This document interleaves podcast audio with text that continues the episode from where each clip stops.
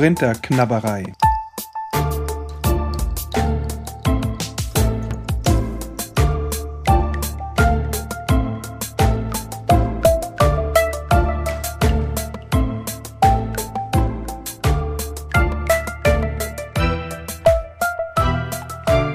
Hallo und herzlich willkommen zur elften Folge meines Podcasts Korinther Knabberei.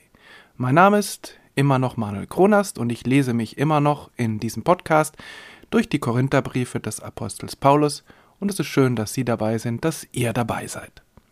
Wir beginnen heute mit dem zweiten Kapitel des ersten Korintherbriefs.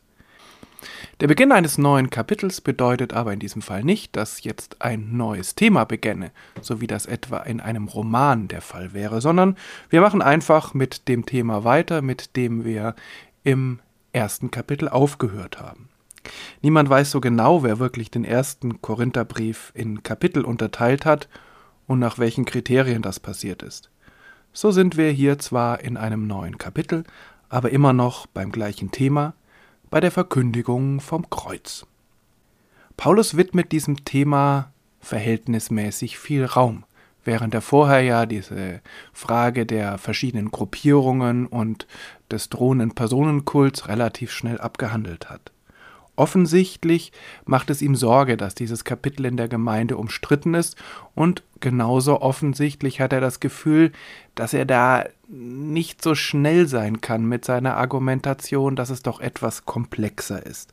Er widmet ihm also viel Raum und das liegt sicher auch daran, dass für ihn damit die christliche Botschaft steht und fällt. Im ersten Kapitel hatte Paulus ja klargestellt, dass die Botschaft vom Kreuz nach allen gängigen Maßstäben von Rhetorik und Weisheit eigentlich Unsinn ist. Kein Philosoph, der etwas auf sich hält, würde von einem gekreuzigten Gottessohn sprechen. Also Paulus macht klar, wenn die Botschaft als unlogisch erscheint, dann liegt das nicht daran, dass irgendwer falsch verkündigt oder die Menschen einfach zu dumm sind, um die Botschaft zu verstehen, sondern dass die Kreuzesbotschaft in sich nach weltlichen Maßstäben unlogisch ist. Aber, so Paulus, das hat Gott ja so gewollt. Das Kreuz ist also gerade kein Zeichen der Minderwertigkeit Gottes, sondern seiner Überlegenheit. Gott kann eben von den kühnsten Denkbewegungen der Menschheit nicht erfasst werden. Ich finde das beruhigend. Ein Gott, den ich wirklich verstehen könnte, der wäre dann ja ein Produkt meines Verstandes. Auf der anderen Seite kann ich natürlich auch die Menschen in Korinth verstehen. Die Botschaft ist so erstmal schwieriger zu glauben. Und gerade Menschen, die eben aus philosophischen Denkrichtungen kommen, die muss das ziemlich umtreiben, dass so eine Botschaft eben so mit logischen Kategorien und Maßstäben so gar nicht zu fassen ist. Und offensichtlich war das in Korinth das Problem dass einige sagten, äh, warum geben wir uns mit so einer unsinnigen Botschaft ab? Da kann ich ja nicht ähm, mit äh, der Nachbarin oder dem Nachbarn reden. Äh, die erklärt mich ja für blöd. Was macht Paulus nun? Wie gesagt, er sagt, diese Unlogik ist gewollt und deshalb versucht er erst gar nicht, dieses Kreuzesverständnis irgendwie auf Umwegen und um die Ecke gedacht doch logisch herzuleiten. Damit widerspräche er ja seiner eigenen Botschaft. Paulus erinnert stattdessen die Mitglieder der Gemeinde daran, dass sie trotz oder eben wegen dieser schrägen Botschaft zum Glauben an Jesus Christus gekommen sind. Er erzählt, dass die Botschaft zur Gemeinde gepasst hat.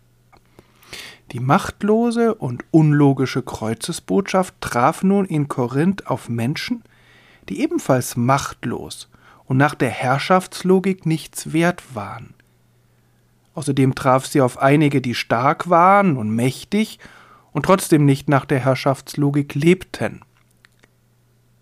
Offensichtlich, so können wir zwischen den Zeilen lesen, war bei diesen Außenseitern oder diesen SympathisantInnen von Außenseitern die Außenseiterbotschaft des Paulus gut anschlussfähig. Die Botschaft hat wunderbar zu denen gepasst, die die Botschaft gehört haben.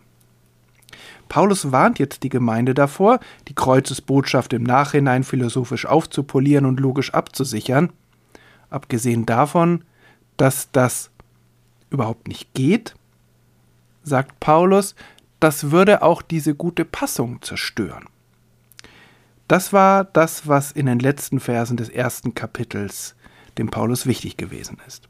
Nun in den ersten fünf Versen des zweiten Kapitels argumentiert Paulus ganz ähnlich. Auch da geht es ihm um eine Passung. Aber im Mittelpunkt steht dieses Mal nicht die Gemeinde, sondern Paulus selbst.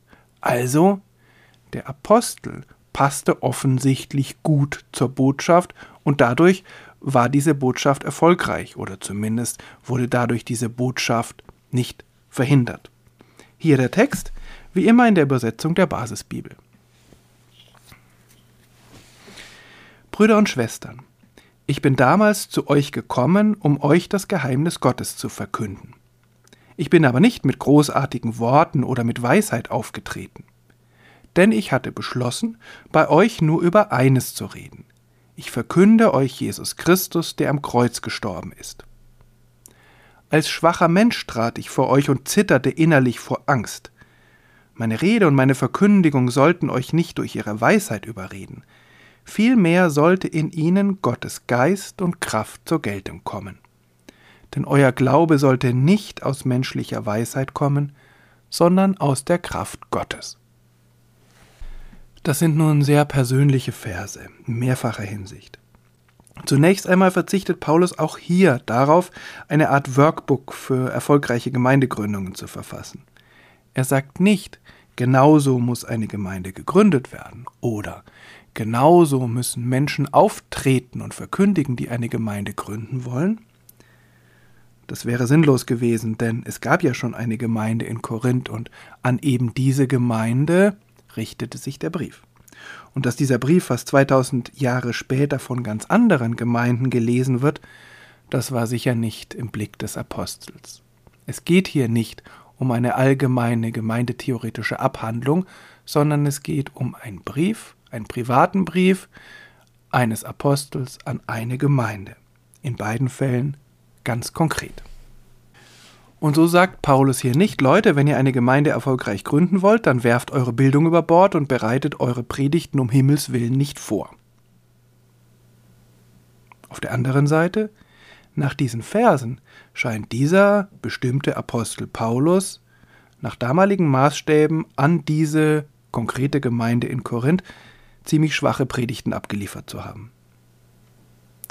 Das klingt nun relativ ungewohnt angesichts der Tatsache, dass, es, dass wir es hier mit dem Erfinder der christlichen Theologie, mit einem der mächtigsten Kirchenväter, dem ersten Missionar in Europa und so weiter zu tun haben. Wie kann der schwache Predigten abgeliefert haben? Da liegt erst einmal die Vermutung nahe, dass Paulus sich aus taktischen Gründen kleiner macht, als er ist. Oder dass er vielleicht tatsächlich für die ungebildeten Hafenarbeiter und Sklavinnen in Korinth seine Predigt in einfachster Sprache abgefasst hat, die ein Philosoph niemals wählen würde. Aber Paulus schreibt selbst, dass er mit Absicht seine Verkündigung auf das Kreuz konzentriert hat, und zwar völlig unabhängig davon, wer ihm da auf der anderen Seite gegenübergestanden hat. Denn, wie ausgeführt im ersten Kapitel, diese Kreuzesbotschaft ist eben eine scheinbar schwache, weil unlogische Botschaft. Also, dass er diese unlogische Botschaft verkündigt hat, lag nicht daran, dass er es nicht besser konnte, und es lag auch nicht daran, dass die KorintherInnen eben nichts anderes verstanden hätten. Es lag einfach daran, dass diese Botschaft oder diese Art der Verkündigung genau die richtige ist für diese Botschaft. Aber damit hat Paulus wunderbarerweise ganz genau den Nerv der einfachen Menschen in Korinth getroffen. Auf der anderen Seite bin ich mir nicht sicher, ob diese Schwachheit des Paulus, die von den KorintherInnen so wahrgenommen wurde, nicht irgendwie auch ihren Ursprung in seiner Person hat. Also, inwieweit da nicht ein dominanter, selbstsicherer Apostel seine Botschaft mühsam aber absichtlich klein macht, weil eben diese Botschaft zu verkündigt werden muss, oder ob da nicht vielleicht tatsächlich eine Schwachheit auch in der Person des Apostels liegt. Dazu ein kurzer Exkurs. Paulus erzählt ja hier ganz knapp aus erster Hand. Es ist ein autobiografischer Text. Wir haben von diesen Ereignissen in Korinth aber auch eine andere Schilderung, und zwar im 18. Kapitel der Apostelgeschichte des Lukas. Das war Jahrzehnte später, dass Lukas das aufgeschrieben hat, was er auch nicht selbst erlebt hat. Das geht dann so. Lukas berichtet, dass Paulus nach einem kurzen, recht erfolglosen Aufenthalt in Athen nach Korinth kommt. Dort zieht er ein bei Priscilla und Aquila, einem christlichen Ehepaar. Es gibt also schon Christinnen und Christen in Korinth.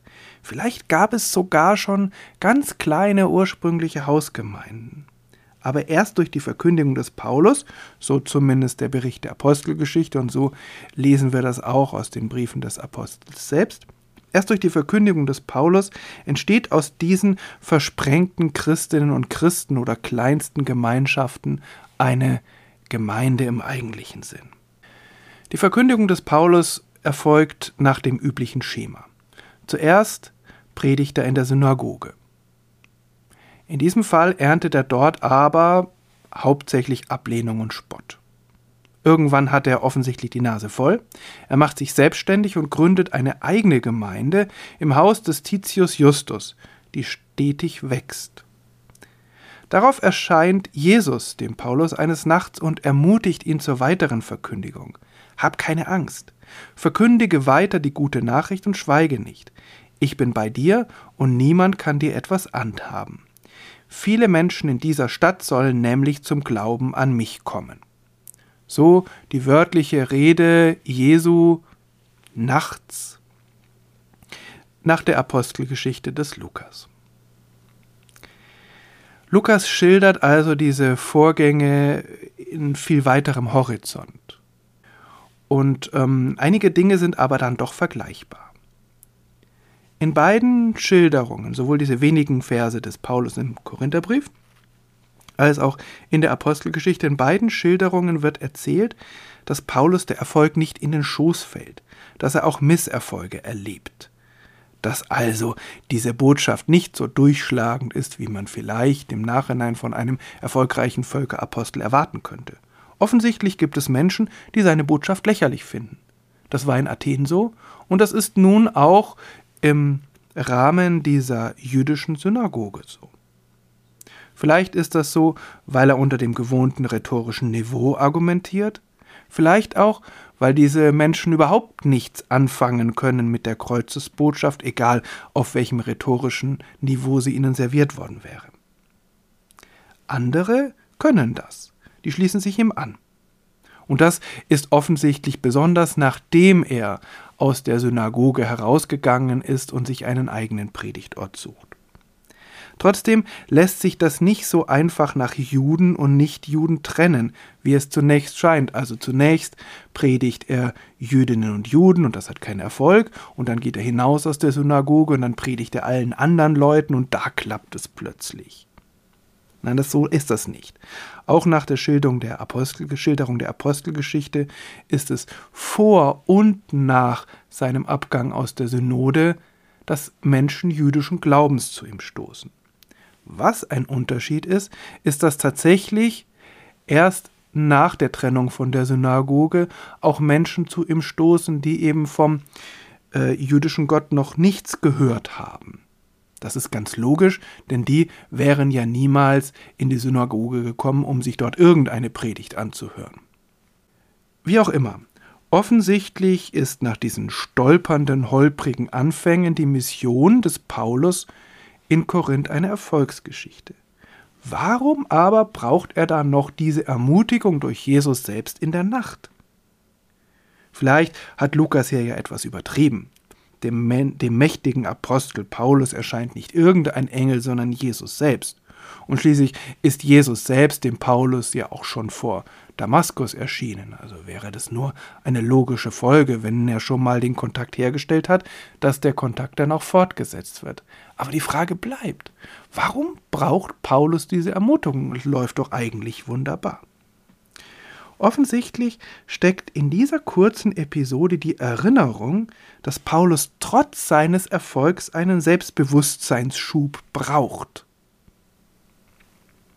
Das passt ganz gut zu dem Paulus, der von sich selbst schreibt, als schwacher Mensch trat ich vor euch und zitterte innerlich vor Angst.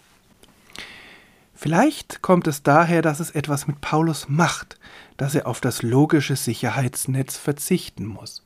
Denn so ist er ja ausgebildet worden. Er hat eine klassische philosophische Ausbildung. Er ist es gewöhnt, logisch zu argumentieren und mit dieser logischen Argumentation auch in Diskussionen die Oberhand zu gewinnen. Und plötzlich hat er eine Botschaft, mit der das alles nicht funktioniert. Plötzlich muss er auf seine rhetorischen Tricks und Kniffe, wenn man es negativ ausdrücken will, man könnte es auch positiv sagen, plötzlich muss er darauf verzichten, logisch zu argumentieren und andere auf scheinbar redliche Weise zu überzeugen. Plötzlich muss er eine Botschaft vertreten, die sich dadurch überhaupt nicht vertreten lässt. Natürlich macht Paulus das bewusst. Natürlich weiß Paulus oder zumindest ist er der Meinung, dass er seine Botschaft nicht anders vertreten kann. Aber auf der anderen Seite, vielleicht raubt ihm das doch ein wenig den sicheren rhetorischen Boden unter den Füßen. Und plötzlich ist er nicht mehr der starke, erfolgreiche Logiker, sondern er ist einer, der mit einer schwachen Botschaft um die Ecke kommen muss und genau weiß, dass es Menschen gibt, die das lächerlich finden, weil er sich ja erinnert. Er hat das früher auch unlogisch und lächerlich und minderwertig gefunden. Und plötzlich ist dann die Schwäche und die Angst des Paulus nicht irgendwie ein taktisches Manöver, sondern echt. Dazu kommt, dass er, so wissen wir aus seinen Briefen, von einer hartnäckigen Krankheit geplagt war. Wir haben keine Ahnung, was das für eine Krankheit gewesen war, aber es muss irgendwas Chronisches gewesen sein. Und die nagt immer an ihm. Und die sorgt sicher auch dafür, dass er manchmal nicht so gut drauf ist. Dass er manchmal nicht so frisch und äh, selbstsicher sein kann, weil es ihm einfach schlecht geht. Auf der anderen Seite wird ihm vorgeworfen, auch von Menschen in Korinth, dass er zwar wunderbare, tolle Briefe schreiben kann, dass er aber, wenn er direkt von Auge zu Auge, von Angesicht zu Angesicht den Menschen gegenübersteht, gar nicht so überzeugend ist. Also offensichtlich kein so guter Redner ist. Vielleicht hat er gestottert, wer weiß das. Vielleicht hat er Lampenfieber gehabt. Und wie gesagt, vielleicht ist sein Selbstbewusstsein durch die Vision vor Damaskus grundlegend erschüttert worden, durch diese Begegnung mit Jesus, die ihm plötzlich klargemacht hat, dieser Erfolg, den ich habe, der ist nicht auf meinem eigenen Mist gewachsen. Ich kann noch so gut argumentieren. Ich werde damit die Menschen nicht überzeugen, weil sich diese Kreuzesbotschaft nicht logisch herleiten lässt. Wie gesagt, vielleicht hat das sein Selbstbewusstsein so erschüttert, dass er mal ab und zu Zuspruch braucht. Sei es von den Menschen, mit denen er zusammen ist, sei das eben im Gebet oder in diesem Fall sogar von Gott oder von Jesus nachts in einer Vision oder einem Traum oder wie auch immer.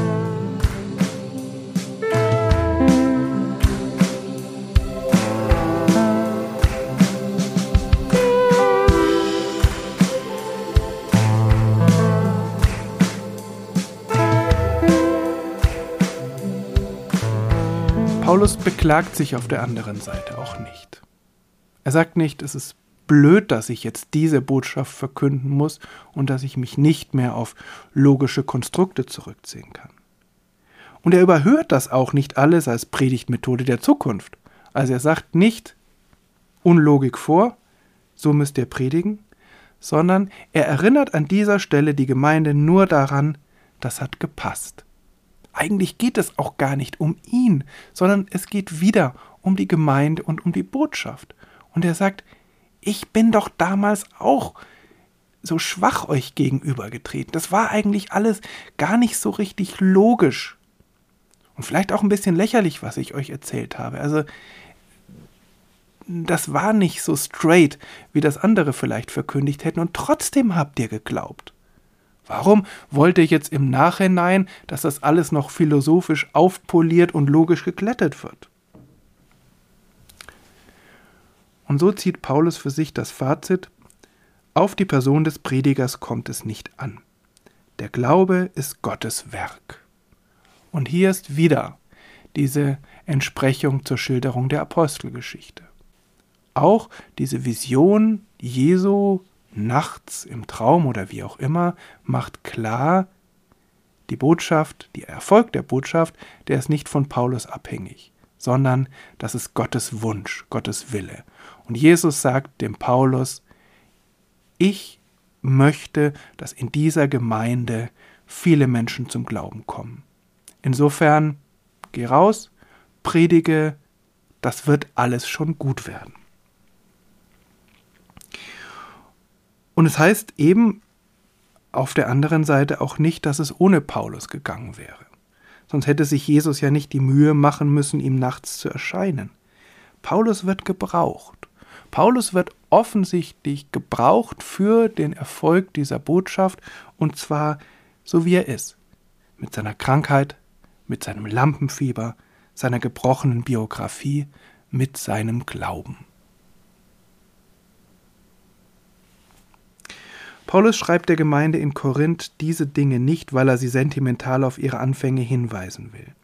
Er schreibt es, weil manche ihrer Mitglieder sich scheinbar nach rhetorischer Raffinesse sehnten. Vielleicht gab es unter ihnen begnadete Rednerinnen und Redner, die sich deshalb für etwas Besseres hielten und sich deshalb durch ihre Redekunst zu Anführerinnen und Anführern aufschwingen wollten. Vielleicht wünschten sich die Korintherinnen und Korinther nur, dass da jemand kommt, der mal schön reden kann, der mal weise Dinge sagt, der sich nicht zu verstecken braucht vor anderen Rednern und Rednerinnen, die da durch die Stadt zogen. Oder vielleicht verklärte die Paulusgruppe die rhetorischen Fähigkeiten des Gemeindegründers. Im ersten Kapitel haben wir ja erfahren, das war der erste Kritikpunkt des Paulus, dass es unter anderem eine Gemeindegruppe gab, die sich durch ihre Zugehörigkeit zu Paulus für etwas Besseres hielt. Womöglich waren das Leute, die den Paulus dann in höchsten Tönen lobten, die von seinen hervorragenden Predigten erzählten, von seinen logisch zwingenden Argumentationen. Und dann wäre der Brief auch ein Versuch des Paulus, seiner Verklärung, einer Legendenbildung entgegenzuwirken. Letztlich ist ihm das nicht gelungen. Wenn jemand als großer Kirchenvater verehrt wird und dieses Schicksal blühte dem Paulus ja, dann verschwindet jede Erinnerung an Krankheit und Lampenfieber, an unbeholfene Argumentation und die mühsame Suche nach den richtigen Worten. Und wenn Krankheit im Spiel ist, dann nur eben unter dem Gesichtspunkt, ja, der war krank, aber der hat diese Krankheit eben überwunden. Der war stärker als diese Krankheit. Und niemand wäre wahrscheinlich auf die Idee gekommen zu sagen, der hatte manchmal einfach einen schlechten Tag. Dem ging es manchmal richtig dreckig. Und deshalb war seine Botschaft vielleicht auch nicht ganz so überzeugend, wie sie gewesen wäre, wenn er ganz gesund gewesen wäre. Natürlich wissen wir nicht, wie Paulus gepredigt hat. Er ist in Erinnerung geblieben und hat die Frühzeit des Christentums maßgeblich geprägt. Er kann also kein ganz so schlechter Redner gewesen sein. In einer Umgebung, in der es eben tatsächlich eine Rolle spielte, wie gut jemand reden konnte, wie gut jemand überzeugen konnte. Wenn da jemand aufgetreten wäre, der kein Wort rausbringt. Ich glaube nicht, dass dann die Botschaft so ja glaubwürdig sie auch gewesen wäre, dann noch einen Erfolg gehabt hätte oder dass man diesen Menschen dann erinnert hätte. Was heißt das für uns? Nicht nur im kirchlichen Bereich ist Redekunst ja auch heute noch durchaus wichtig. Auch angehende Pastorinnen und Pastoren lernen gut zu predigen. Es gibt sogar Noten in Prüfungen darauf. Und die Vergangenheit hat ja gezeigt, die Kirchengeschichte immer wieder, dass auch hervorragende Prediger und Rednerinnen große Erfolge hatten, die nicht einfach nur aus heißer Luft bestanden. Es war auch nicht unbedingt ein Hindernis, gut reden zu können. Paulus hatte ja auch gar nicht im Sinn, für alle Zeiten das Anforderungsprofil für Predigerinnen und Prediger festzulegen. Es ging ihm nur um seine konkrete Geschichte mit dieser konkreten Gemeinde und es ging ihm um das künftige Schicksal dieser Gemeinde. Und da gab es ein Problem, dass plötzlich ähm, geschliffene Rede offensichtlich hoch im Kurs stand und wichtiger war als die Botschaft, die dahinter steckte. Und dagegen wollte Paulus angehen, und zwar mit all seiner Kraft und all seiner Macht. Für uns ist es vielleicht spannend, dass Paulus kein Übermensch war. Aber ich finde ebenso entscheidend die Entzauberung rhetorischer Brillanz. Es liegt letztlich nicht in unserer Hand, wodurch Menschen zum Glauben kommen. Ja, ich denke auch, dass Menschen davon abgehalten werden können, zum Glauben zu kommen, wenn sie dem Prediger oder der Predigerin gar nicht zuhören können. Weil da akustisch nichts zu verstehen ist, weil man gar nicht weiß, was die überhaupt will. Oder weil der keine äh, geordnete Satzfolge auf die Reihe kriegt. Natürlich, wenn man so jemandem gegenübersteht, dann geht man halt und überlegt nicht, ob die Botschaft, die da so verkündigt wird, vielleicht doch irgendwie Relevanz für das eigene Leben hat. Aber es liegt letztlich nicht in unserer Hand, wodurch Menschen zum Glauben kommen. Mehr noch, es liegt überhaupt nicht in unserer Hand, andere von irgendetwas zu überzeugen. Das ist sogar ein wesentlicher Bestandteil moderner Kommunikationstheorien, dass es nicht vom Sender oder der Senderin abhängt, ob eine Botschaft ankommt. Es hängt auch nicht ab von Empfängerin oder Empfänger, sondern das ist etwas, was ein Zusammenspiel ist und es ist viel darin völlig unplanbar und unkalkulierbar. Theologisch gesehen könnte man sagen, das ist eben ein Werk des Heiligen Geistes. So hat Paulus ja auch ausgedrückt. Wenn ich nachdenke, was mich in meinem Leben beeindruckt hat, im Glauben oder auch sonst, da waren natürlich schon Menschen, die im richtigen Moment die richtigen Worte gefunden haben und auch eine poetische Sprache oder wohlgewählte Worte oder auch logische Argumentation können ja wirklich beachtliche Kraft entfalten. Aber es gab dann eben auch andere Menschen, die mich mit einfachen oder mit gar keinen Worten begleitet haben, die auch dadurch, dass sie schwach waren, etwas in mir angestoßen haben.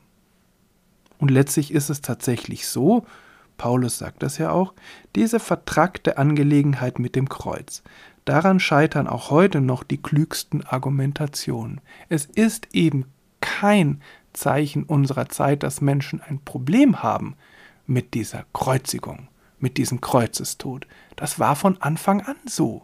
Das schreibt die Bibel an den unterschiedlichsten Stellen und das ist ja auch Kern der Argumentation des Paulus. Es ist total spannend, über das Kreuz ins Gespräch zu kommen, zu diskutieren oder auch um das richtige Verständnis zu ringen. Aber letztlich ist es eine Botschaft, die wortlos weitergegeben wird, durch Vorleben oder Mitleben oder ohne irgendeine vernünftige Argumentation oder einen logischen Anker. Paulus hätte vielleicht gesagt, durch Gottes Geist und Kraft kommt die Botschaft dorthin, wo sie hingehört, nämlich in unsere Herzen. Nach diesem doppelten Rückblick auf die Geschichte der Gemeinde geht Paulus in den nächsten Versen auf die Frage ein, ob es denn vielleicht eine besondere Weisheit des Glaubens gibt. Denn er hat ja im ersten Kapitel gründlich aufgeräumt mit der Vorstellung, dass die Weisheit der Welt irgendeinen Zugang zur Kreuzesbotschaft hat. Aber gibt es dann vielleicht gegenüber der Weisheit der Welt eine Weisheit des Glaubens. Natürlich bejaht das Paulus. Wie er das macht, davon mehr beim nächsten Mal in der nächsten Folge. Bis dahin, alles Gute.